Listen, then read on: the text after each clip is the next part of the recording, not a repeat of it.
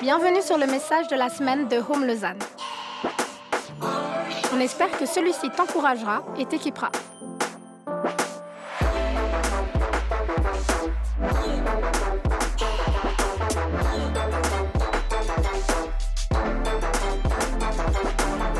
Pour plus d'informations sur notre Église, n'hésite pas à visiter notre site internet sur www.homelausanne.ch.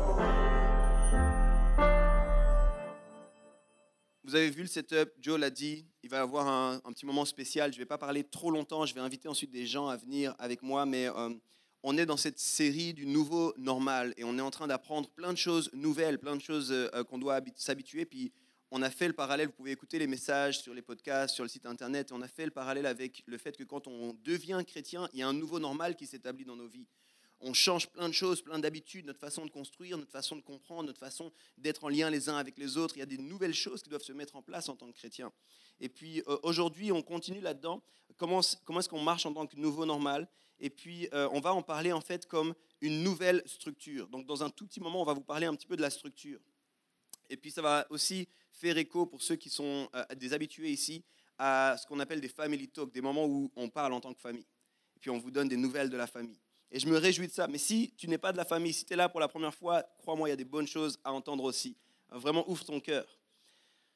Je crois que la nouvelle structure, c'est quelque chose qui est marqué dans notre corps humain. Et j'aimerais commencer avec ça. On va voir, on va pas forcément voir un passage de la Bible. Je vais faire référence à différents moments. Je vais les expliquer juste après. Mais dans ton corps humain, il y a une réalité qui fait que ta structure doit changer. Je ne sais pas si tu savais ça. Dans ton corps humain, c'est marqué que ta structure doit changer. J'ai trouvé des faits surprenants, euh, un peu triviaux, un peu marrants, et je veux te les donner. Est-ce que tu savais que les bébés naissent avec 300 os, alors qu'un adulte en a 206 Je vais vous expliquer, je vais vous expliquer ça. Quand tu nais, tu as 300 os, et ensuite tu en as 206 quand tu deviens adulte. Et en fait, c'est pas que tu as des os qui disparaissent, c'est pas que tu as des os qui partent, mais qu'en fait, tu as besoin de beaucoup plus de flexibilité dans tes premiers mois, dans tes premières années. Tout n'est pas encore figé et il y a besoin en fait que ton squelette, ta structure puisse encore évoluer. Et ce qui se passe, c'est qu'ensuite, il y a les os qui se fusionnent pour faire des os plus grands. Et c'est pour ça qu'on a, il y a comme des os qui disparaissent parce qu'en fait, ils sont mis avec deux, trois os de la région pour former plus qu'un seul os. C'est fou ça. Mais pensez, c'est fou ça. Quand Dieu t'a créé, il a dit ta structure, elle doit être flexible. Tu vas arriver, tu auras une structure au départ, mais elle va évoluer cette structure. Elle va pas pouvoir rester comme ça, cette structure. Tu dois évoluer. C'est vraiment intéressant. Je ne sais pas si tu savais que parmi nos 200 ciseaux, là tu te dis encore, comment j'ai 200 ciseaux et, presque la moitié de ces os, c'est juste entre tes mains et tes pieds. Si tu savais le nombre d'os que tu as dans ces endroits-là. Euh, sur ces 206 os, nous avons en fait deux types d'os. Le premier, c'est celui qu'on imagine facilement, c'est des os qui sont solides, c'est des os qui sont denses, mais en fait, il existe un deuxième type d'os qui est beaucoup moins dense, qui sont spongieux. Et ces os sont nécessaires pour permettre le mouvement, pour permettre la flexibilité. En d'autres termes, dans ta structure, il y a des choses qui doivent être très solides, puis il y a des choses qui doivent être très flexibles. Et c'est une structure comme ça qui te permet de te mouvoir tout au long de ta vie, en fait. Donc Dieu nous a créés de sorte à ce que notre structure soit à la fois solide et à la fois flexible. Extrêmement intéressant. Le troisième fait, les os sont faits de sorte à pouvoir recevoir et absorber de grosses charges. Je suis sûr qu'ici, plusieurs, vous avez fait l'expérience d'une fracture. Jamais drôle. Très douloureuse selon quoi, selon où. Et puis on doit, se, on doit soigner, on doit immobiliser. Quand un os est fracturé, en fait, c'est tous les os de la région, justement, qui, sont aussi, euh, qui doivent se mobiliser et puis aider cet os-là. Mais c'est extrêmement intéressant parce qu'en fait, certains de nos os sont capables d'absorber jusqu'à deux ou trois fois le poids de notre corps sans se fracturer. Je ne sais pas si tu imagines ça. Ça veut dire qu'ils sont faits de sorte, ils sont extrêmement solides. Un os, c'est vraiment, vraiment solide. Et en fait, si tu réfléchis, je ne sais pas si tu le sais, mais on fait en, en moyenne entre 1 et 3 millions de pas par année. Entre 1 et 3 millions, il y en a qui font beaucoup moins que d'autres. Il fallait faire une moyenne, là, c'est obligé. Je ne sais pas dans quel camp tu es, tu sais, moi je suis camp 1 million, tu sais, camp 3 millions.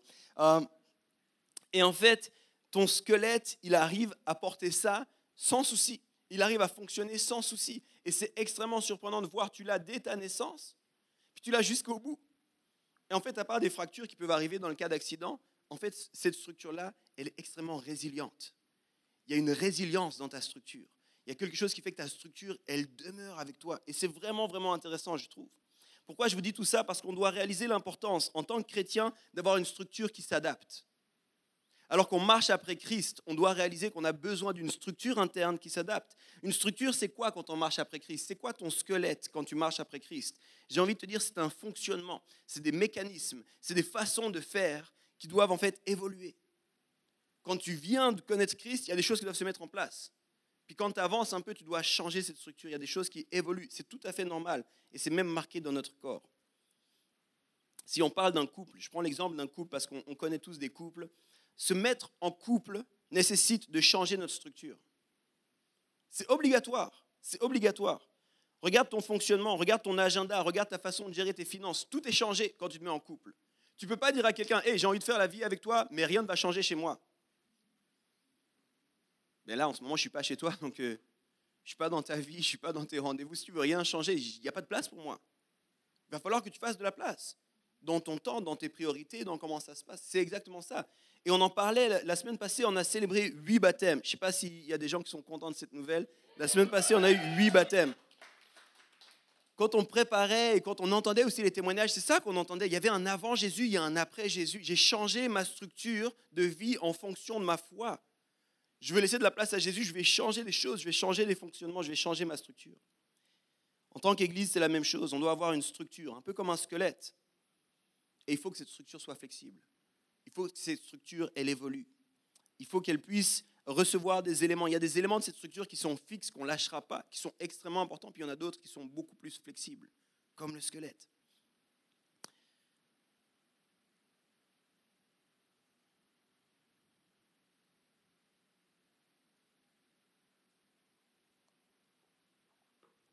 Quand je priais pour ce matin, je voulais vous parler de ça, mais je n'ai pas envie que vous preniez une posture de spectateur. C'est pour ça que je fais cette introduction. Je n'ai pas envie que vous disiez, oh, c'est bien pour Home, c'est bien pour cette église, c'est bien pour eux. J'ai envie que ça vous challenge. Qu'est-ce que ça veut dire pour moi? Si eux font ça, qu'est-ce que ça veut dire pour moi? Vous savez, ceux qui me connaissent savent que je ne suis pas un grand fan des plateformes, je ne suis pas un grand fan de parler sur scène. Mais je crois que c'est important pour encourager, équiper, challenger, pour que nos vies changent. Donc je demande, ma prière, c'est ça? Alors que je priais pour ce matin, c'était ça. C'était, on va parler de ça et c'est extrêmement important qu'on en parle, mais pas comme une information. Il faut que ça nous challenge, nous. Comment est ta structure interne alors que tu marches après Christ? Est-ce qu'il y a des choses qui ont commencé à se scléroser alors que tu marches après Christ? Est-ce qu'il y a des choses qu'il faut que tu travailles ta flexibilité parce que ça fait trop longtemps que tu marches après Christ, ça va pas. Est-ce que peut-être tu viens de commencer à marcher après Christ, tu t'es baptisé il n'y a pas longtemps, tu as donné ta vie à Jésus il n'y a pas longtemps. Est-ce qu'il y a des choses que tu dois adapter dans ta structure pour pouvoir avancer là où Dieu veut t'emmener? Ma grand-maman, j'ai été la visiter cette semaine, elle a 89 ans. Et elle a fait une chute. Elle est hospitalisée euh, et, c'était vraiment un moment difficile pour moi. Elle était incapable de bouger son infirmière m'a donné plusieurs éléments.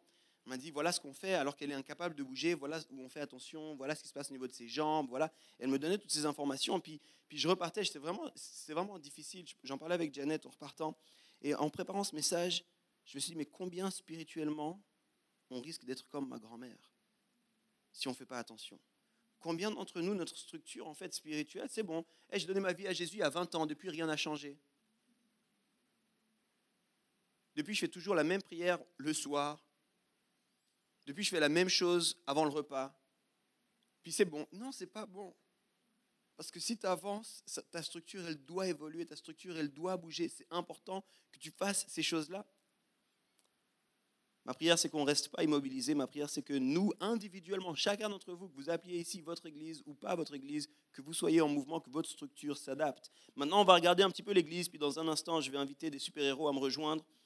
Euh, mais je vais en parler et je vais te donner des exemples de l'Église primitive, de l'Église qu'on trouve dans la Bible. Donc on va voir des exemples dans les actes des apôtres pour voir en fait comment les actes, on voit l'Église et la structure de l'Église qui s'est, modifiée, qui a évolué, qui a bougé. On va pas prendre forcément des passages, je vais faire référence à des chapitres. Et tu verras, c'est que les premiers chapitres. Et je me suis arrêté. Je dis, je vous laisserai lire la suite. C'est un livre phénoménal. J'aime trop ce livre-là. Euh, tu peux demander, c'est un des livres que je lis vraiment régulièrement. Euh, je m'en imprègne beaucoup. J'ai beaucoup d'exemples là-dedans. Mais en fait, on voit à quel point l'Église, les actes des apôtres, c'est littéralement, le livre commence avec la fin de Jésus sur terre. Jésus s'en va, l'ascension. Il donne ses dernières informations. Et puis les actes des apôtres commencent avec ça, puis on voit l'Église qui s'organise. On voit les, premiers disciples qui se mettent ensemble en tant que corps, qui décident on va faire comme ça, on va faire comme... Et je t'assure, il faut que tu relises ce livre. C'est de la folie parce que des fois on a une vision, genre c'était des super-héros vieux avec une barbe blanche et puis des grandes toges, plein de sagesse. C'est pas du tout ça. Tu verras le nombre de fois qu'ils sont là, on n'a aucune idée, là, qu'est-ce qu'on doit faire et comment on va faire ça. Ils font même, ils prennent des décisions un peu, bon, on va tirer ça au hasard. On va tirer ça au hasard. Alors c'est une pratique, c'était pas quelque chose de, mais tu ça, te fait vraiment des références. Là, comment c'est possible? Ils, prennent ça au hasard. Après, on a fait ça, bon, ça va pas du tout, on va faire autre chose. Après, il y a quelqu'un qui va leur dire, il y a ça qui va pas, ok, on va faire autre chose. Il faut que tu relises ce livre. Et on va, on va voir ici quelques exemples. Et on va voir aussi qu'une chose qui est extrêmement intéressante, c'est que les crises oblige les structures à bouger. Les crises obligent les structures à bouger. Et il y a des bonnes crises et il y a des mauvaises crises. Je t'ai parlé avant de la naissance d'un enfant, c'est une crise. Si tu es un couple et tu n'as pas encore d'enfant, crois-moi, prends note, l'arrivée d'un enfant, c'est une crise. Il ne faut pas croire c'est kumbaya, on va rigoler et tout. Je suis impatient d'être maman, les photos Pinterest, la, la poussette. Non, non, c'est une crise, ok? Il y aura tout ça, tu pourras faire les photos, mais c'est une crise là tout qui est ébranlé, tout qui bouge, tu sais pas, tu comprends plus, c'est quand le jour, c'est quand la nuit, je ne suis pas capable, j'y arriverai pas, tu dois te mettre à genoux, tu dois prier. On, s'était dit qu'on ferait comme ça, mais écoute, on va changer, c'est pas du tout possible, et machin. C'est comme ça, l'arrivée d'un enfant. C'est une crise, c'est une crise merveilleuse. C'est une crise que je souhaite à la plupart des couples qui soupirent après le fait d'avoir des enfants, mais c'est une crise là. Donc il y a des bonnes crises, puis il y a des crises difficiles. Il y a des crises imprévues, une maladie qui arrive, la perte d'un emploi qui arrive, et ça, c'est des crises difficiles, c'est des crises qu'on ne souhaiterait pas, mais c'est aussi des crises. Et les crises sont pour nous l'occasion de checker notre structure. Les crises sont pour nous l'occasion de voir qu'est-ce qui se passe. Et j'ai envie de te dire, on va parler aujourd'hui d'un changement de structure qui n'a rien à voir avec la crise du Covid. On a parlé de ce changement de structure déjà en décembre de l'année passée. Tu peux aller réécouter et tu verras qu'on a dit on va travailler à une nouvelle structure. Et aujourd'hui, en fait, on, est quelques mois plus tard et on parle de ça justement. Alors on va regarder ensemble quelques crises que l'Église primitive a vécues, quelques moments qui sont passés. Si tu lis Acte 2, je te le dis simplement, à la fin d'Acte 2, on nous dit 3000 personnes ont rejoint l'Église. Ça, c'est une crise là. Ça, c'est une crise. C'est tout le monde crie Ah, j'aimerais ça. Moi, je ne sais pas si j'aimerais ça. Je ne sais pas si je saurais comment gérer ça. Je ne sais pas ce que ça voudrait dire surtout dans cette période dans laquelle on est, chaque nouvelle personne qui arrive, on est là, c'est trop bien, c'est trop bien les amis, il faut qu'on gère comment ça va se passer, on est sold out les soirs, gentiment sold out les matins, comment est-ce qu'on va gérer, tu 3000 personnes qui arrivent, c'est une crise. Et on va voir qu'à partir du verset 42, on a une image, si tu lis Acte 2, 42, on a une image de la première structure de l'Église. On dit chaque jour, ils se retrouvaient dans les maisons, chaque jour, ils partageaient leur pain. Ça, c'est une image de la première structure de l'Église. Extrêmement intéressant. Mais si tu lis, tu continues à lire les actes, tu vas arriver à Acte 4. Et acte 4, on va voir un défi avec les autorités. On va voir les premières menaces sur l'Église. À cause de ce que l'Église vit, à cause de ce que l'Église produit, des fruits de l'Église, on va voir l'autorité romaine qui dit maintenant il faut arrêter ça. Vous ne pouvez plus faire ça. On ne veut plus que vous fassiez des miracles. On ne veut plus que vous fassiez les choses au nom de Jésus-Christ. Sinon, vous allez avoir des problèmes. Et tu vas voir que c'est là, moi, c'est ce que j'appelle euh, l'arrivée d'une dimension nouvelle dans l'intercession et la prière. Parce que si tu lis acte 2, tu vas voir que, ok, on se retrouvait, on partageait le pain, on enseignait, c'était bon. Tu lis acte 4, tu vas voir qu'à la fin, il prie d'une façon nouvelle. Seigneur, donne-nous l'audace de continuer, malgré ce qui arrive. Et dès qu'ils vivent cette première crise-là, ils se retrouvent et disent, il faut qu'on prie davantage. Prions ensemble. Il faut qu'on ait des percées spirituelles. Acte 5, on va voir des mensonges à l'interne. J'aime trop ça. C'est comme un film, il y a un, Qu'est-ce qui se passe? Je croyais que tout était beau, tout était parfait, tout le monde s'aimait, 3000 personnes, kumbaya. Non. Au milieu de ces gens, il y a des menteurs. Au milieu de ces gens, il y a des gens qui cachent des choses. Et tu vas voir la crainte de l'éternel qui arrive. Et Dieu qui dit, vous ne pouvez pas fonctionner. Cette structure, elle ne va pas continuer avec ça à l'intérieur. Mon Saint-Esprit ne tolérera pas ça. Tu vas voir qu'en parallèle à ça, la structure extérieure continue. Pression nouvelle. C'est la première fois qu'on voit des gens qui sont arrêtés. Avant, ils ont été menacés. Là, ils sont emprisonnés. Des crises. On doit revoir la structure. Quand on arrive à acte 6, on voit les tensions à l'interne. Acte 6, il y a des gens qui disaient On n'est pas content, on ne s'occupe pas de nous ici. Ça fait un moment que je viens, ça fait un moment que je chante, je lève les mains, ça fait un moment que j'ai dit que je voulais donner un coup de main, on ne s'occupe pas de nous ici. On ne nous sert pas à manger à table. Et là, tu vas voir les, les responsables, le leadership qui se retrouvent, qu'est-ce qu'on va faire? Il y a tellement de monde, il y a tellement de choses à faire, on ne peut pas laisser ce qu'on est en train de faire, mais ok, on a besoin de nouveaux responsables. Puis ils vont les appeler les diacres. Puis ils vont dire, cherchez des gens remplis du Saint-Esprit qui vont faire cette tâche-là. Parce qu'il y, a des, tensions à l'interne. Et tu vas voir, acte 8, les souffrances sont telles que l'Église est obligée de partir. C'est une Église en mouvement à partir d'acte 8. C'est une Église qui ne peut plus être juste dans un lieu et ça change énormément. Acte 2, 3000 personnes, Jésus est bon, tout le monde se retrouve ensemble. Acte 8, ok, il faut qu'on parte. Persécution, exil, on ne peut plus rester là. Certains restent là, d'autres vont là-bas, d'autres vont là-bas, d'autres vont là-bas. Mais l'Église a continué. Parce que regarde, plus de 2000 ans après, il y a l'Église à Lausanne. Folie, je ne sais pas c'est acte combien cette histoire, mais... Je sais pas, on est en acte 1930, je sais pas. La folie. Les défis et les crises viennent de l'interne, de l'externe. Elles peuvent venir quand tout va bien, elles peuvent venir quand ça ne va pas. Mais c'est nécessaire d'adapter la structure alors qu'on évolue. Notre corps est fait de cette façon. Dieu veut qu'on évolue. Et nous, individuellement, on doit le faire, mais collectivement, on doit le faire.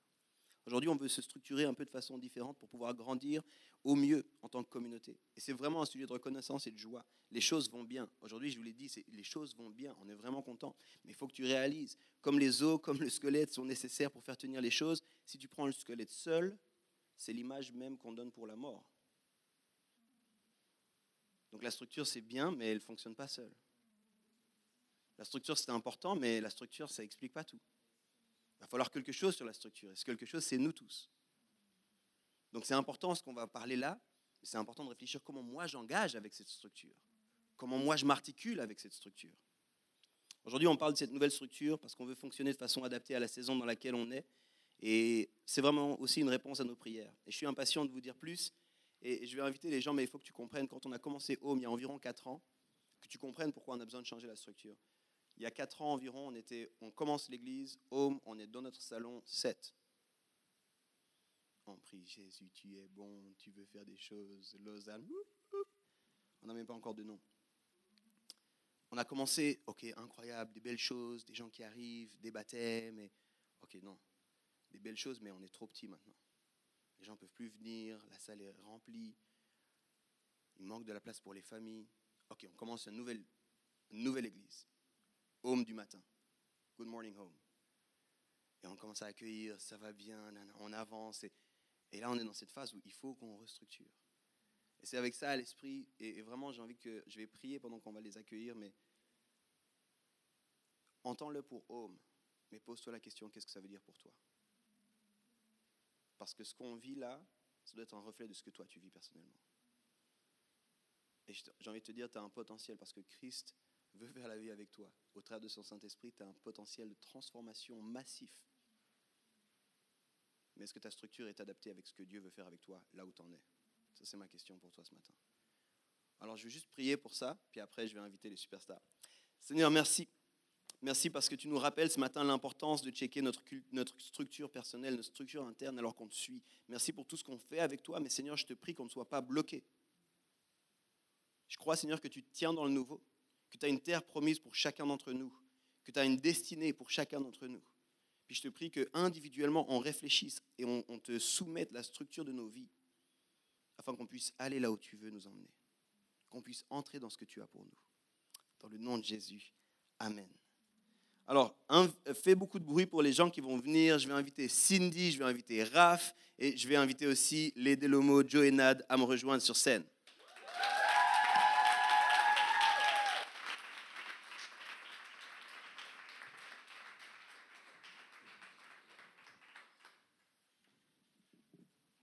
Ceux qui vivent sous le même toit, vous pouvez vous asseoir côte à côte.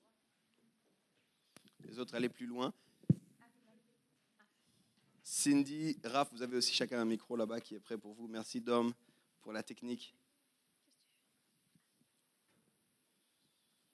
Trop bien. Alors, je vais les présenter un petit peu. Je t'ai déjà dit leur nom. Je vais te donner des faits, des, faits intéressants à propos de chacun d'eux. C'est comme ça qu'on présente les gens ici. On les met mal à l'aise. Non, c'est pas vrai. Je vais mettre personne mal à l'aise là, c'est bon. On va commencer avec euh, Cindy. Je ne sais pas si tu savais, mais Cindy ne pense pas en français. Cindy, en quelle langue tu penses, toi? Voilà, en anglais. comment ça se fait que tu penses en anglais et que tu galères tellement avec des mots basiques du français? Bon, alors, euh, déjà, hier soir, euh, j'ai- j'ai littéralement pendant une semaine, j'ai essayé de trouver le, le mot euh, piste de danse. Ça m'a pris une semaine et l'aide de 100 personnes pour trouver. Mais euh, c'est parce que j'ai grandi au Pays de Galles. Donc euh, voilà, pendant sept ans. Alright, Donc maintenant, quand tu vois Cindy, puis tu vois qu'elle essaie de galérer, puis qu'elle utilise des mots surprenants, ne lui en veux pas. Surtout, aidez-moi surtout. Si tu parles avec Raph, tu sauras qu'il est très fluide en anglais, mais pas autant que dans sa deuxième langue. Raph, c'est quoi ta deuxième langue? Alors, déjà, c'est un grand mensonge, je ne parle pas du tout anglais. Du coup, merci de ne pas me parler en anglais. Et ma deuxième langue, euh, je parle couramment japonais, qui est un peu plus atypique, selon moi, plus stylé aussi. Mais voilà. Donc c'est génial parce que quand tu arrives chez puis qu'il parle avec sa maman, tu as l'impression d'être dans un manga. Mais qu'est-ce qui s'est passé ici? C'est fou. Ok. Joe et Nad, vous, vous parlez pas le même français que nous. Vous avez des mots, des expressions qui sont vraiment, vraiment bizarres. Joe, tu peux me dire des fois, Yves, mon homme, bah, c'est-à-dire, euh, c'est-à-dire, je sais pas. Faut qu'on en parle avec nos épouses peut-être, quoi. Comment ça se fait? Effectivement, euh, on a vécu 4 ans au Québec, donc on a pris quelques expressions, quelques, expressions de là-bas. Ok. Nat, tu peux nous donner une expression, une phrase typique de là-bas? Euh, alors aujourd'hui, on utilise beaucoup tabarouette pour dire un peu genre ah crotte tabarouette, mais euh, une expression typique de là-bas, c'est peut-être un peu de mettre le tu partout. Donc ça vous tenterait-tu qu'on fasse sol Voilà. Voilà, donc si vous les entendez faire ça, priez pour eux. Ils pensent parler français. il faut les aider là, il faut les aider. Ok, je crois que Joe et Nat, vous aviez aussi une autre info pour euh, que vous vouliez partager, une autre nouvelle. Ouais, effectivement, euh, c'était intéressant. Tu parlais de crise, tout ça, tout à l'heure, puis de nouveau normal. Et euh, clairement, peut-être plusieurs d'entre vous le savaient déjà. En fait, c'est sûr, plusieurs d'entre vous le savaient déjà. On va vivre en fait bientôt un nouveau normal, une nouvelle crise. On va devenir parents. Oh yeah On va aussi parler le bébé maintenant. Merci pour votre joie. Ok, c'est trop bien. Vous allez bien? Ça va? Yes? Ok. Cindy, j'aimerais commencer avec toi. Euh, la plupart des nouveaux qui arrivent à Home ont affaire avec toi. Euh, ils ont un contact avec toi. Est-ce que tu peux nous dire un peu pourquoi? Parce que je vous aime. Non, je rigole. Enfin, euh, je rigole pas. C'est vrai, mais c'est pas la seule raison. Euh, c'est parce que je m'occupe notamment en fait de tout ce qui est l'accueil justement bah, des nouveaux. Donc, c'est-à-dire tout ce qui est bah, comment est-ce qu'on parle souvent de comment est-ce qu'on va de la foule à la communauté, de la communauté à la famille. Donc, euh, c'est un sujet qui m'intéresse énormément et c'est quelque chose qui me passionne en fait que les gens puissent se sentir accueillis, euh, vus, connus et qu'ils puissent vraiment cheminer euh, et vraiment être accueillis et puis aimer pour qui ils sont, et pour là où ils en sont. Donc, c'est pour ça que je suis autant impliquée dans tout ce qui est des premiers pas quand on, on arrive à Home. Donc, si tu arrives à Home, ne sois pas surpris d'avoir un message, un email quelque chose avec Cindy. Euh, elle fait ça super bien. Cindy, rapidement, est-ce que tu peux nous dire qu'est-ce que toi tu rêves ou c'est quoi ton rêve quand tu penses à l'église? Euh, c'est une très bonne question. Euh, je pense que mon, mon premier rêve, c'est bah, que les gens, c'est vraiment bateau, hein, mais que les gens connaissent Dieu, connaissent son amour, soient transformés par cet amour et l'amènent plus loin. Je pense que c'est vraiment ça. J'aime bien ton bateau. Moi, je suis d'accord avec. que vous sachiez aussi, ils n'ont pas du tout eu les questions avant. Donc là, ils les découvrent en même temps que vous. Là, c'est du live pour de vrai. Raph, toi, tu as un cœur énorme pour la jeunesse. Euh, tu leads d'ailleurs Neos, notre groupe de jeunes. Il y en a de Neos ici, je crois. Yes. Pourquoi la jeunesse est tellement clé pour toi? Yes. Euh, Ok, c'est parti. Euh, pourquoi la jeunesse est autant sur mon cœur? Je crois que je suis convaincu que c'est une tranche d'âge, enfin la jeunesse, l'adolescence, jusqu'à, on va dire, pour être large, 10-25, pour être très très large, euh, c'est vraiment une période clé. C'est là où, statistiquement aussi, c'est souvent dans cet âge-là où on, rencontre Dieu ou pas, où on quitte le milieu de l'Église. C'est là aussi où on se forge notre caractère, notre personnalité. C'est là où on fait nos rencontres qui souvent durent toute une vie, des amis, euh, des, pourquoi pas aussi euh, une femme ou un homme, dépendant de notre sexe. Et, et je crois en fait que dans cette période-là, il faut surtout ne pas marcher seul, il faut marcher accompagné, il faut avoir des personnes comme des mentors, des, conseillers, aussi des personnes pour qui on est des mentors, pour qui on est des conseillers. Et, j'ai envie en fait de marcher avec ces jeunes-là, j'ai envie de, de pouvoir juste apporter, si ce n'est un tout petit quelque chose dans leur vie, pour leur montrer en fait sont, que chacun est aimé, chacun est considéré, vu, entendu, reconnu. Si je peux juste aider une personne sur Terre dans toute ma vie, dans, cette période clé, pour moi, c'est une énorme victoire sur ma vie.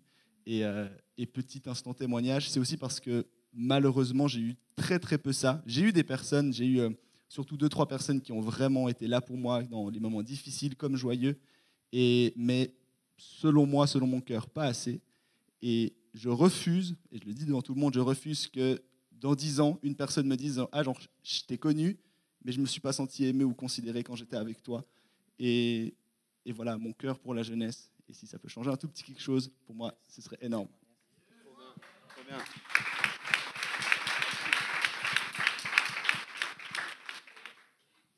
Et Delomo, vous avez un parcours aussi impressionnant. Euh, Aujourd'hui, si on te demande qu'est-ce que tu fais dans la vie, Joe, tu répondras bah, je travaille dans le graphisme. Mais avant, tu disais j'étais pasteur. Est-ce que tu peux nous en dire un petit peu plus? Ouais, j'ai commencé ma, formation un peu classique euh, dans le graphisme. J'ai travaillé là-dedans, toujours avec euh, le cœur et, l'appel, je crois, de devenir pasteur un jour. Donc, on est parti au Québec pendant quatre ans, notamment pour se former, trois ans d'école biblique, et en parallèle de ça, on a travaillé dans, une église d'abord dans le graphisme, et puis ensuite en même temps un petit peu dans, le pastorat, en parallèle des, des, études, puis finalement euh, une année, on va dire à 100% vraiment dans, le pastorat, principalement dans la jeunesse. Et, je crois que ouais, ça fait de moi un pasteur, euh, parce que j'ai un rôle pastoral, parce que j'ai un cœur pour les gens. Et aujourd'hui, j'avoue que je ne sais jamais trop comment répondre, tu fais quoi dans la vie Et je suis graphiste pasteur, ça existe, je ne sais pas, pasteur graphiste, je ne sais pas. Alors, nouveau normal, exactement il faut trouver, il faut trouver une façon de dire les choses. Toi, Nad, ton cœur pour l'Église, qu'est-ce que tu as fait pendant ce temps-là, justement? Alors, euh, moi, j'ai fait la première année, j'ai fait le certificat en études théologiques, donc j'ai fait qu'une année sur les trois ans jeunesse, donc il a fait le bachelor. Et en fait, après cette année-là, je me suis posé la question est-ce que je continue les études parce que ça m'intéressait ou est-ce que j'avais la possibilité, en fait, ça faisait déjà au bout de six mois où on était arrivé euh, euh, au Québec, en fait, on a réalisé qu'on aurait besoin d'argent, qu'on n'avait pas fait assez d'économies, et on m'a proposé un travail, en fait, un petit pourcentage dans l'Église. Et après cette première année d'études, en fait, j'ai eu la possibilité d'augmenter encore mon pourcentage dans l'Église. Et puis, euh, bah, j'ai pris la décision d'arrêter les études euh, de façon officielle. J'ai suivi des cours, euh, comment dire, en auditeur libre. En fait, on ne fait pas les examens et tout ça.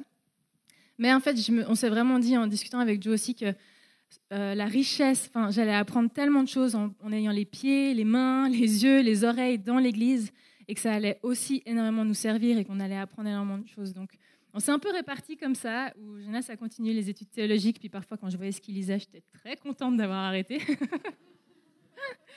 et, euh, et, donc voilà, j'ai travaillé euh, notamment avec les couples, les célibataires, les groupes de maison, euh, les femmes et, euh, finalement un peu toute la coordination euh, globale aussi de l'église là-bas et c'était hyper enrichissant quoi. Et j'ai rencontré des gens aussi incroyables donc ouais.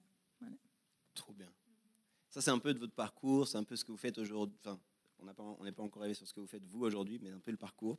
Euh, Cindy, j'aimerais revenir avec toi. Avant, tu te présentais comme une barista. Aujourd'hui. Je suis toujours. mais comment est-ce que tu te présentes toi aujourd'hui?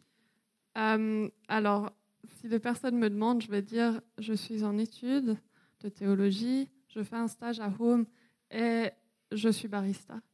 Voilà. Bonjour.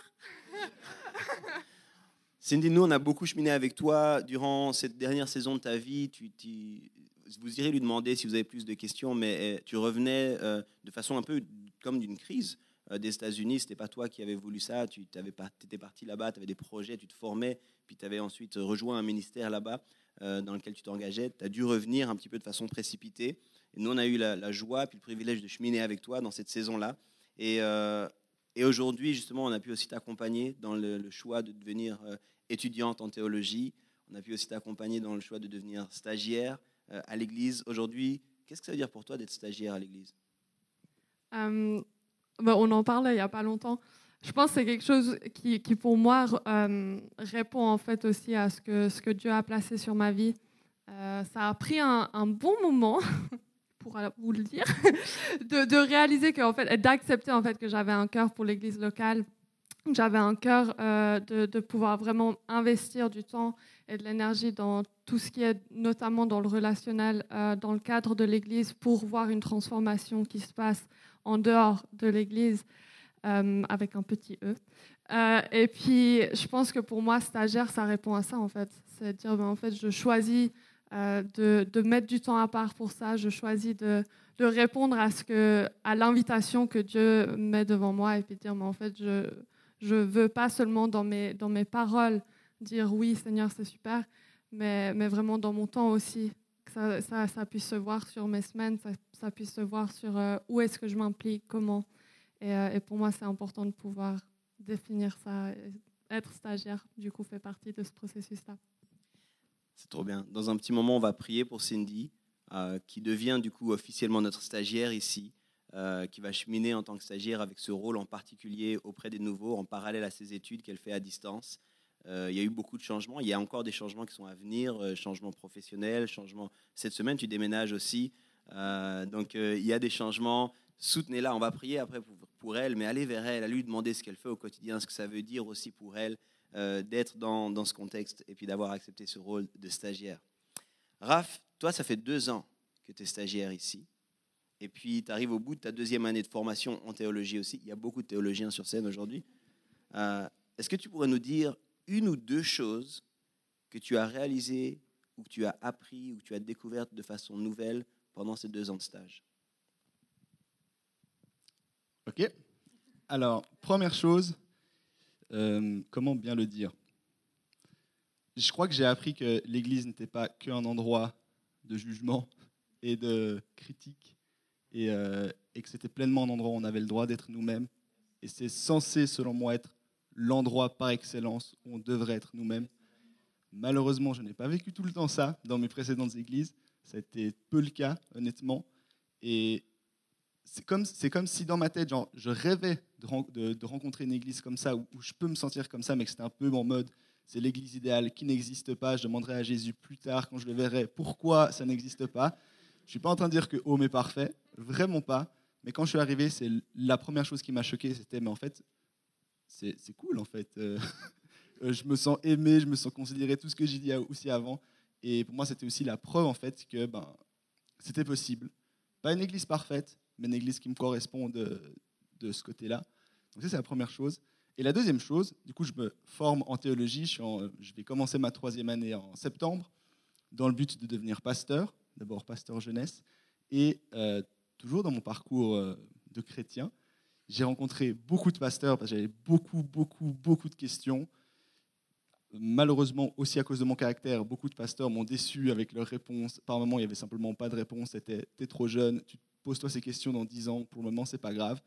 Euh, voilà, j'ai eu une déception aussi avec beaucoup de pasteurs, d'autres aussi où je me suis dit, mais si pasteur c'est être en burn-out après une année, euh, parce qu'on euh, fait plein de choses pour l'Église, euh, bénévolement et tout ça, et qu'on n'a plus le temps pour sa femme, dans mon cas, ma future femme, et ses enfants, non, Seigneur, je ne veux pas de ce ministère. Ce à quoi j'ai rencontré ensuite Yves et Janet. et pour moi, je, leur ai déjà dit, mais pour moi, en fait, pour moi, ils sont la preuve qu'en fait, c'est possible de mener une Église vraiment bien, d'avoir deux enfants merveilleux, bientôt quatre, et, et qu'en fait, c'est possible tout ça, c'est possible avec cette priorité, la famille avant tout, Dieu, la famille. Et c'est aussi ce qui m'a choqué, du coup, dans mon, on va dire mon maître de stage à ce niveau-là. C'est aussi cette preuve, en fait, que c'est possible. Donc, tout ça fait que je me suis senti très, très bien rapidement à Home et, je me réjouis de la suite, tout simplement. Voilà. Raph, aujourd'hui, on, on, veut t'accueillir dans l'équipe pastorale. Et euh, dans le parcours de ton stage, euh, on va te reconnaître comme pasteur, stagiaire. Donc euh, c'est pour nous un, step important. Euh, c'est plus juste découvrir les, métiers de l'Église, mais c'est vraiment t'engager là-dedans. Et euh, avec un accent auprès de la jeunesse, on sait que c'est sur ton cœur, on voit ça aussi, on en voit les fruits avec Néos. Et on se réjouit de pouvoir prier aussi dans un tout petit moment pour toi, dans ce sens-là. Mot.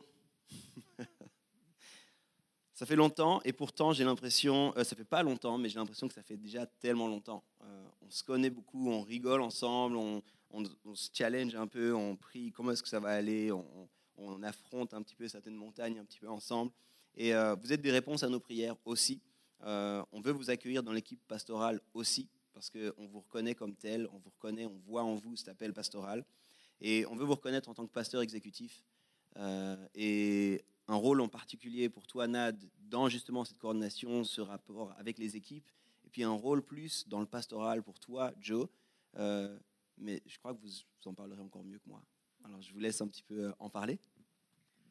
Ben, c'est vrai que, euh, en fait, moi j'ai fait la paix, je pense, il n'y a pas très très longtemps. Avec, euh, j'avais l'impression que souvent dans les églises, c'était soit tu coordination logistique, soit tu spirituel, et, que c'était deux choses qui ne pouvaient pas aller ensemble. Et je pense que dans les dernières années, pour moi, ça a vraiment résonné en moi qu'en fait, la logistique, toute la coordination, quand on, quand on embête, est-ce que le câble est bien mis ou des choses un peu plus, en fait, c'est juste mettre la table correctement pour que les gens puissent vivre quelque chose. Et on prend souvent, en fait, euh, cet exemple de la table, à home, de la famille, quand tu invites des gens chez toi. Et, euh, et cet aspect de coordination, pour moi, en fait, il est hyper important parce que, à cause de ma formation de, base, je suis designer bijoux avant qu'on parte faire euh, les études à l'ITF. Donc, je suis très voilà, méticuleuse sur les petits détails. Mais je pense que je ne suis pas la seule. Et souvent, en fait, euh, il y a beaucoup de freins qui peuvent nous empêcher de vivre quelque chose avec Dieu. Et en fait, la coordination, pour moi, c'est juste euh, laisser la place, tout permettre que ça roule, que ce soit euh, accessible, que les gens se sentent accueillis, en fait. Quand tu arrives, chez quelqu'un qui t'invite, si tu vois que la table est, je sais pas trop, à moitié, je sais pas, et puis qu'il y a un cheveu dans ton assiette, et puis tu as l'impression un peu que tu dis, ah ouais, c'est super cette soirée, enfin, tu vas pas être bien forcément. Et en fait, si tu vois que tu es attendu, que la personne se réjouit que tu sois là, euh, qu'elle a justement préparé un repas pour toi, que voilà, a mis les petits plats dans les grands, comme on dit, tout ça, ben en fait, tu sais que tu es aimé, tu sais que tu es attendu, et à ce moment-là, ton cœur va être ouvert pour vivre quelque chose.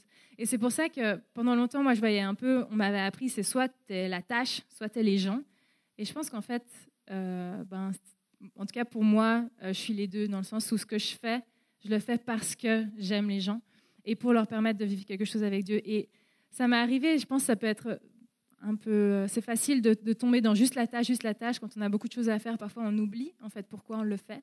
Et ça m'est arrivé et j'ai vécu des frustrations, j'en faisais tellement et parfois j'avais pas de reconnaissance et je vivais rien avec Dieu et je voyais pas ce que les autres vivaient avec Dieu parce que moi j'étais derrière à tout préparer pour que quand ce soit terminé, tout soit prêt. Et en fait, je me suis juste réconciliée avec le fait que, ben en fait, je permets juste aux gens de vivre quelque chose je mets la table, je mets le tapis rouge dont Yves parlait avant.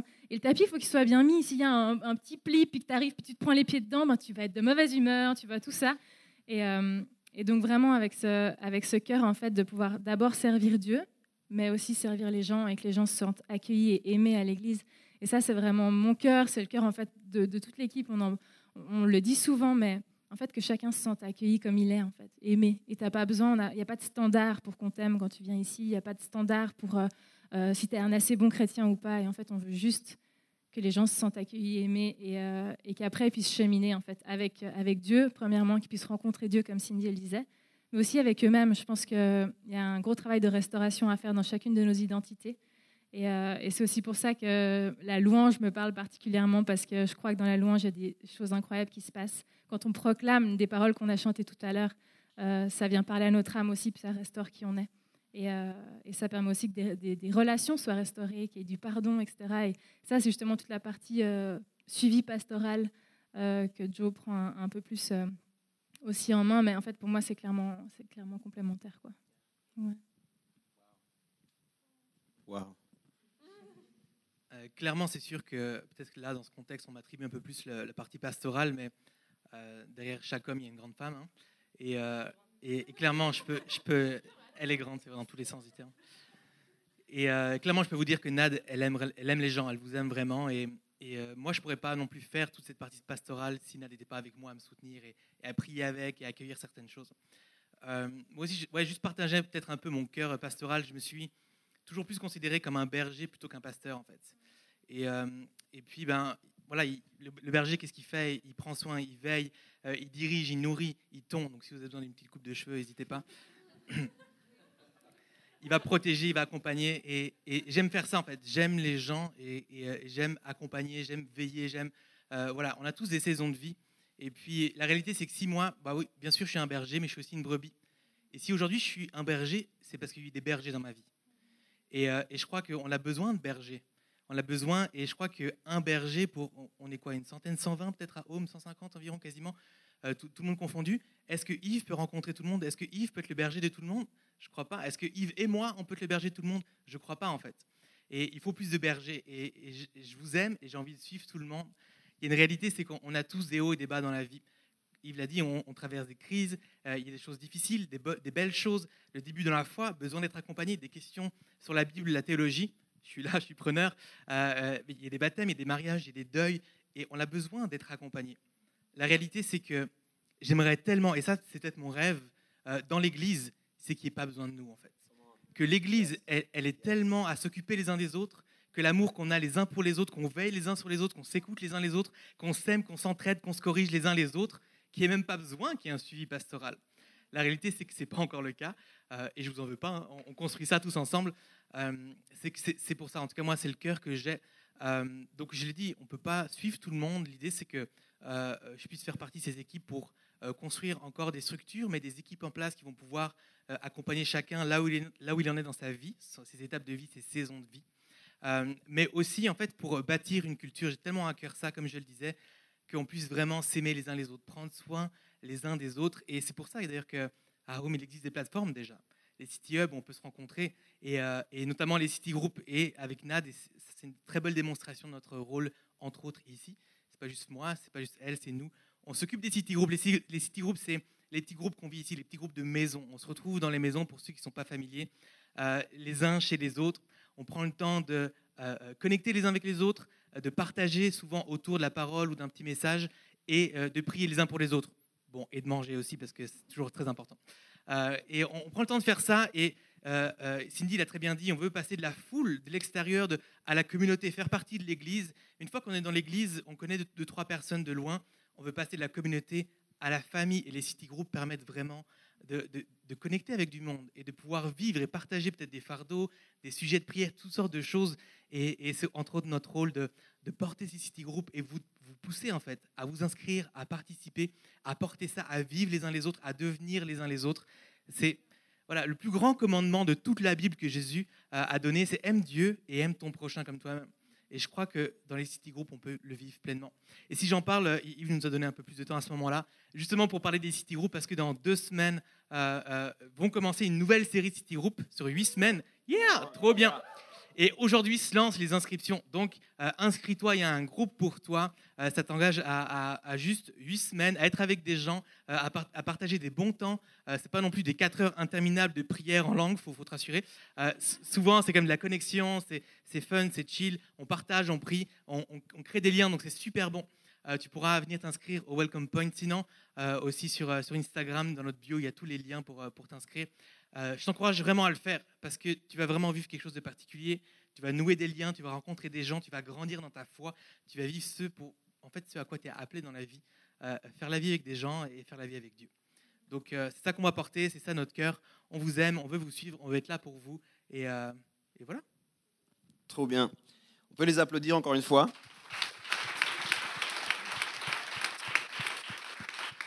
On va prier pour vous dans un tout petit moment. Euh, ce que j'aimerais vous dire, donc en termes de structure, ce qui se passe là, c'est qu'on accueille des nouveaux pasteurs et un, pasteur stagiaire dans l'équipe pastorale, dans l'équipe de vision. C'est quelque chose d'extrêmement clé, d'extrêmement important pour nous. Euh, pour ceux qui nous connaissent, vous, le savez, on n'a jamais désiré euh, l'idée les choses seules. on n'a jamais cru qu'on était appelé à ça. On ne voit pas ça en fait dans la Bible. On voit toujours des équipes qui fonctionnent ensemble. Mais, mais on croit aussi qu'on a reçu un mandat et un rêve particulier de Dieu. Et on a voulu être très sérieux avec ce mandat et ce rêve. Et puis on a voulu vraiment prendre le temps euh, d'éprouver les gens, de connaître les gens, de cheminer avec les gens pour pouvoir les accueillir là-dedans. si vous regardez l'organigramme de Home qui euh, sera bientôt disponible sur le nouveau site web, euh, mais qui est qui aime les organigrammes, mais qui est intéressant. on a une équipe donc pastorale, on a une équipe vraiment un comité avec une assemblée générale qui gère tout l'aspect juridique et légal, euh, on a des responsables qui servent et puis qui aident, qui sont vraiment dans l'opérationnel. Euh, et puis, euh, on a un staff qui donne du temps aussi chaque semaine. Et on est, je ne sais pas si vous le savez, mais on est en général entre, entre 8 et 12 personnes qui donnent au minimum 20% de leur temps. Donc une journée, tous les vendredis, ceux qui sont déjà venus à Impactable les vendredis, vous avez vu, euh, ça fourmille de gens de home de tous les côtés, parce qu'on est justement entre 8 à 12 personnes à travailler pour rendre ça possible. Et on le fait depuis un moment. On a des leaders du service du matin, on a des leaders du service du soir, on a des équipes pour toutes ces choses-là. Mais avec Janet, c'est vraiment, Seigneur, envoie des gens qui vont porter le fardeau avec nous.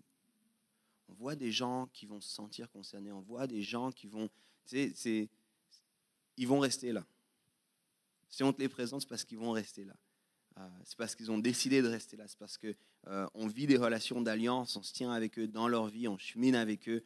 Euh, quand elle a dit, Nad a dit, il y en a qui doivent se sentir soulagés. Nous, là, on se sent soulagés de pouvoir parler avec vous qui vont devenir parents. parce qu'on l'a, on l'a su. On doit dire à personne, ok, ok, ok, ok, ok, ok, cool, cool, cool, cool, cool. Elle dit, ouais, comment ça va aller Ils vont bien. C'est bon, c'est bon. On pose pas trop de questions là. Ne me tente pas. ne m'oblige pas à mentir. Euh, donc, on, est tellement content juste de pouvoir euh, cheminer avec eux, puis porter avec eux le fardeau. Maintenant, on va prier pour eux, et puis euh, on veut d'abord prier pour Cindy, puis on veut vraiment la bénir en tant que stagiaire. C'est une transition massive, qu'elle accepte ça, qu'elle accepte de dire je suis stagiaire et, c'est vraiment pas une petite chose de dire j'accepte de dire l'Église, c'est important pour moi en fait, et je me sens appelé à l'Église. Si on parlait ensemble d'ecclésiologie, si on avait la journée ensemble, je t'expliquerais que en fait c'est une minorité. Euh, vous, vous êtes, vous êtes ceux qui changez le monde. Et là, nous, on est là pour dire, on est là pour vous équiper, pour vous servir, pour que vous puissiez changer le monde. Et la majorité des gens dans l'Église sont appelés à faire la différence et à briller à l'extérieur de l'Église. Puis une minorité est appelée à équiper et puis à permettre que ces gens puissent faire leur job. Et on sent appelé ici à ça, et c'est un privilège de pouvoir cheminer ensemble par rapport à ça. Puis on veut prier pour Cindy d'abord, euh, qui va entrer dans ce rôle de stagiaire, que vous puissiez la voir comme une stagiaire, comme quelqu'un qui a dit, j'ai décidé de dire, euh, je fais partie de ces gens qui vous servent, qui rendent possible ce qu'on vit en tant que communauté. Alors Cindy, je t'invite à venir au milieu. Jess, tu peux me rejoindre aussi. On veut prier pour toi en tant que pasteur. On va commencer par prier pour Cindy. Puis ce que je vous invite à faire, vous pouvez vous lever aussi, vous. Euh, vous pouvez vous lever, vous aussi, si ça fait du sens pour vous on veut la bénir alors qu'elle fait ça. Tu peux faire un pas encore en avant. On veut t'entourer, Cindy.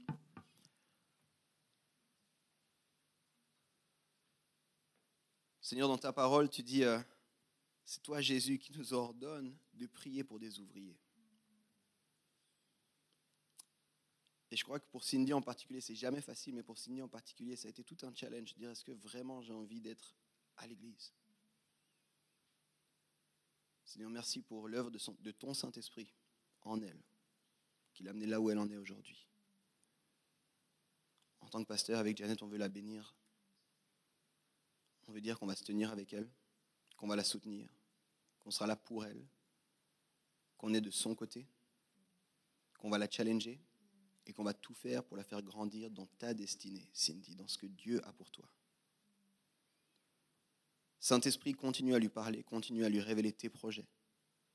On veut la reconnaître ici en tant que stagiaire, on veut la bénir en tant que stagiaire, on veut la remercier pour le rôle qu'elle accepte, on veut la remercier pour euh, toutes les heures et le temps passé avec chaque personne qui arrive ici, comme elle rend possible le fait pour les gens de se sentir vus, de se sentir entendus, d'avoir un interlocuteur. On veut la bénir, Seigneur. On veut prier pour ta provision dans sa vie. Occupe-toi d'elle, Seigneur, mieux que nous, on pourrait le faire. Veille à tous ses besoins, Seigneur. Qu'ils soient physiques, qu'ils soient euh, au niveau de l'âme, qu'ils soient au niveau de l'esprit, qu'ils soient au niveau financier, au niveau de sa santé, au niveau de son équilibre. Pourvoie, Seigneur. On veut l'accueillir dans la famille, on veut la bénir dans son rôle. Et on veut lui dire qu'elle n'est pas seule.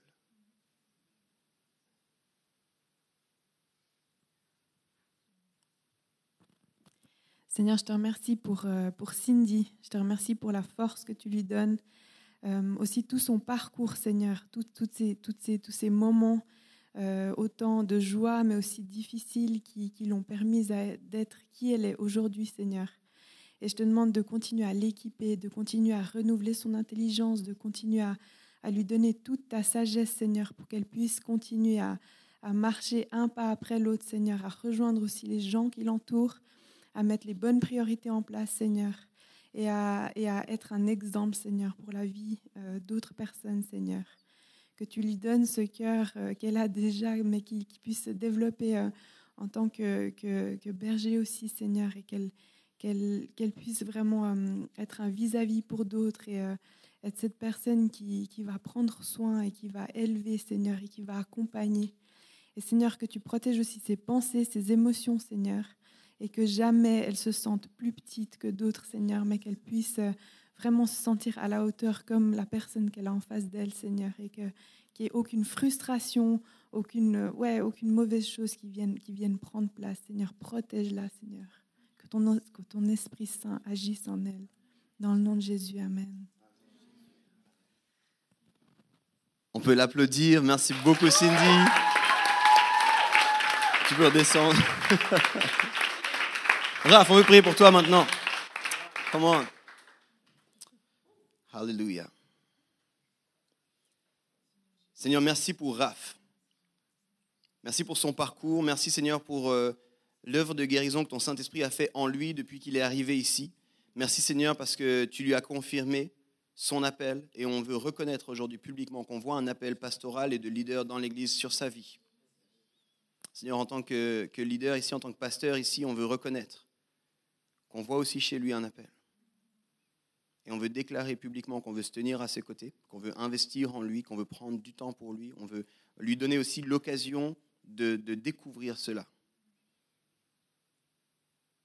On te demande de le bénir, Seigneur. On te demande de continuer à le guider. On te demande de le remplir de sagesse. Seigneur, multiplie encore les fruits de son action au milieu de nous. Merci pour Néos. Merci Seigneur pour les choses qui sont à venir encore. Merci pour le cœur pour la jeunesse. Merci Seigneur parce qu'au travers de Raph, au travers de l'équipe qu'il a levée, on peut voir ici et les jeunes peuvent savoir qu'ici ils sont les bienvenus, qu'ils sont aimés, qu'ils sont valorisés. Et on te demande Seigneur plus de ton Saint-Esprit. Plus de ton Saint-Esprit en lui. Remplis-le encore Seigneur. Remplis-le encore. Donne-lui Seigneur du discernement spirituel. Donne-lui une capacité de t'entendre et une volonté à t'obéir. Seigneur, en tant que communauté, on veut reconnaître ici une autorité supplémentaire sur sa vie. On veut le reconnaître en tant que pasteur stagiaire, on veut le reconnaître en tant que pasteur qui découvre ce rôle-là. Continue ton œuvre de guérison aussi, Seigneur. Si des choses restent encore blessées ou douloureuses, que ton Saint-Esprit puisse mettre la lumière et continuer à guérir cela, Seigneur. On croit qu'il va l'aider la prochaine génération d'une façon nouvelle. Et on veut se réjouir du privilège de pouvoir cheminer à ses côtés. On veut le bénir dans ton nom, Jésus. Amen. Ouais, Seigneur, merci pour Raph, merci pour ce parcours qu'il a jusqu'ici. Merci parce qu'il est arrivé avec plein de questions, de doutes, de, aussi de, blessures finalement. Et, euh, et, Seigneur, merci parce que tu, l'as relevé, tu lui as permis de, reprendre espoir, Seigneur, d'avoir une nouvelle saveur, de, recevoir euh, euh, une nouvelle vision, Seigneur, et tu l'as établi aussi. Et je te demande de continuer à l'établir et à, lui donner une confiance encore plus grande, Seigneur, dans qui tu es, Seigneur, et qu'il puisse voir la grandeur de, ton nom, la grandeur de qui tu es dans, tout ce qui se passe autour de lui, Seigneur. Ouvre, les yeux de son cœur et qu'il puisse vraiment aussi agir euh, en tant que fils, Père. Et, euh, et merci parce qu'il a levé, il a levé des jeunes, il continue à le faire, Seigneur.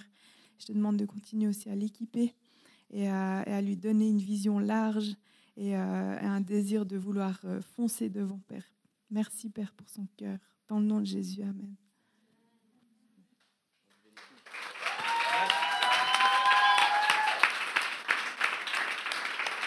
Avancez la famille. um, alors qu'on va prier pour eux, on veut que vous réalisiez l'importance spirituelle de ce qui se passe, que vous continuez à vous questionner qu'est-ce que ça veut dire pour ma structure interne? Mais euh, dans la Bible, il y a ce moment où Moïse a dit Seigneur, la tâche que tu m'as donnée est trop lourde. Envoie des gens qui vont m'aider. Le Seigneur a pris de l'esprit qu'il avait déposé sur Moïse pour le donner aussi à 70 autres. Et puis on voit aussi plus tard dans le Nouveau Testament Paul qui dit à Timothée Rappelle-toi de l'appel et de quand on a imposé les mains sur toi. Ce qu'on va faire maintenant, c'est qu'on va prier pour eux, mais on va demander au Seigneur, par son Saint-Esprit, de déposer une part de son esprit, de sa mission qu'il nous a donnée sur eux. On veut les reconnaître en tant que pasteurs ici. On veut reconnaître leur autorité spirituelle sur ce qui se passe ici. On veut fonctionner en équipe avec eux et on voit ça dans leur vie. Et donc ce qui se passe là, c'est spirituellement, c'est deep là, c'est bon. Je vous demande juste de réaliser ce moment.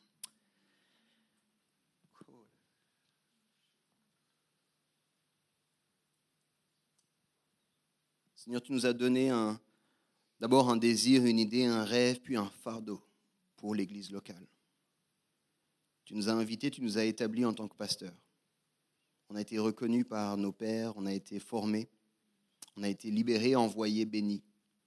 Et dès le départ, on a dit, Seigneur, envoie des gens qui vont se tenir avec nous. Aide-nous à voir, à discerner et à partager cette responsabilité avec d'autres. On veut te remercier pour Jonas et pour Nadège. On veut te remercier pour leur vie, on te remercie pour leur famille, le couple qu'ils sont et la famille qu'ils sont dès maintenant. Seigneur, on croit que tu les appelles et on te demande, Saint-Esprit, équipe-les, souffle sur eux maintenant. Seigneur, le, poids, le, fardeau que tu nous as donné pour l'Église, on ne veut plus le porter seul. On veut, Seigneur, que ton Saint-Esprit leur donne aussi une vision claire et fraîche pour Home en tant qu'Église. Qu'ils soient des porteurs de cette culture, qu'ils soient des ambassadeurs de ton royaume au travers de cette famille qu'est Home. On veut les reconnaître en tant que pasteurs ici, on veut leur déléguer de notre autorité sur les gens que tu nous envoies, sur les gens avec qui on chemine. On veut te remercier pour leur humilité, pour leur amour, pour leur franchise, pour leur recherche de la sainteté. Merci parce qu'ils désirent ta présence avant tout. Merci parce qu'ils sont obéissants. Seigneur, donne-leur une dose de courage et d'audace. Donne-leur d'oser pleinement prendre ce rôle. Saint-Esprit, parle-leur d'une façon nouvelle. On les bénit, on les reconnaît aujourd'hui comme des pasteurs ici à Home. Dans le nom de Jésus-Christ. Amen. Ouais, Seigneur, je te remercie pour, euh, pour les délomos, je te remercie pour Nadège, pour Jonas. Je te remercie parce que tu les prépares à être parents euh, physiquement, mais ils sont déjà parents euh, spirituellement, Seigneur. Et ils ont tellement à donner en tant que parents, Seigneur. Et je te remercie parce que tu as ouvert les portes pour qu'ils nous rejoignent. Et, et je sais qu'il y a des bonnes œuvres préparées d'avance, Seigneur, pour nous, pour eux, pour la famille. Et je te remercie parce que tu les établis. Et Père, qu'ils puissent continuer chaque jour à marcher main dans la main, Seigneur, et à, et œuvrer pour ton royaume, pour rejoindre les enfants, les, euh, les, les enfants qui ont besoin de parents, les enfants qui ont besoin d'être rétablis dans leur identité, Seigneur, en tant que filles et fils du Dieu très haut, Père. Et je te remercie parce que tu leur as donné ce mandat, Père. Et, euh, et merci parce qu'ils se complètent l'un l'autre, Seigneur. Et je te demande aussi, là encore, de, les protéger au niveau de, leurs pensées, de, leur- de- de leurs émotions. Et merci parce que tu, leur donnes de, d'être forts, Seigneur, et de marcher euh, en étant entourés, Père. Et merci pour ta présence dans leur vie. Dans le nom de Jésus, Amen. Est-ce qu'on peut les applaudir très fort? Je vous laisse, je vous laisse ici. Joe, tu peux rester pas loin. Vous pouvez rester pas trop loin de Joe et Jay parce que je crois que vous allez devoir euh, bientôt parler. On a fini, vous pouvez vous asseoir. Euh, On a fini avec ce moment-là, mais ma prière, c'est comme je l'ai dit depuis le départ. Qu'est-ce que ça signifie pour vous personnellement? On arrive vraiment au, au bout. Je sais que c'est un peu plus tard que d'habitude. Je m'excuse de ça, mais c'est important de vivre ces choses-là. C'est important que vous voyez ces choses-là. Euh, c'est important que vous vous teniez avec nous dans ces choses-là. Mais c'est encore plus important que vous posez la question qu'est-ce que ça veut dire pour moi? Ces changements-là de structure, on les fait devant vous. C'est quoi les changements de structure que vous devez faire, vous, dans votre marche après Christ? C'est quoi la nouvelle étape que Dieu a pour vous, pour la nouvelle saison dans laquelle il vous invite? Je vous invite et j'aimerais simplement clôturer en priant pour chacun d'entre nous individuellement par rapport à ça. Seigneur, tu nous invites à voir, à vivre cela en tant que famille, puis on est reconnaissant. Merci Seigneur pour ce qu'on a vécu ce matin. Ma prière, c'est qu'aussi, alors qu'on reparte, on- personne ne soit simplement spectateur, mais qu'on puisse être challengé dans les changements structurels que tu veux établir en nous. Je me rappelle ce moment où tu m'as invité à une vie de prière plus dense. Peut-être certains, c'est une vie de prière plus dense. Je me rappelle euh, quand tu m'as invité à me tenir et à, à oser proclamer ma foi à changer ma structure, ma façon de parler de moi-même, afin de ne pas avoir honte de l'évangile. Peut-être certains, c'est ça maintenant. Je me rappelle quand tu m'as appelé à me consacrer, à décider de faire de, ta réalité ma priorité, que ce soit dans mes finances, dans mon temps, dans mon engagement dans l'église locale. Seigneur, je te prie que les changements structurels qu'on doit vivre personnellement, alors qu'on marche à ta suite, on puisse aujourd'hui oser les faire, chacun d'entre nous individuellement. Je te prie de bénir chaque personne qui était là ce matin. Dans ton nom, Jésus-Christ. Amen. Merci d'avoir écouté notre message de la semaine. Pour plus d'informations, n'hésite pas à visiter notre site internet sur www.homelezane.ch.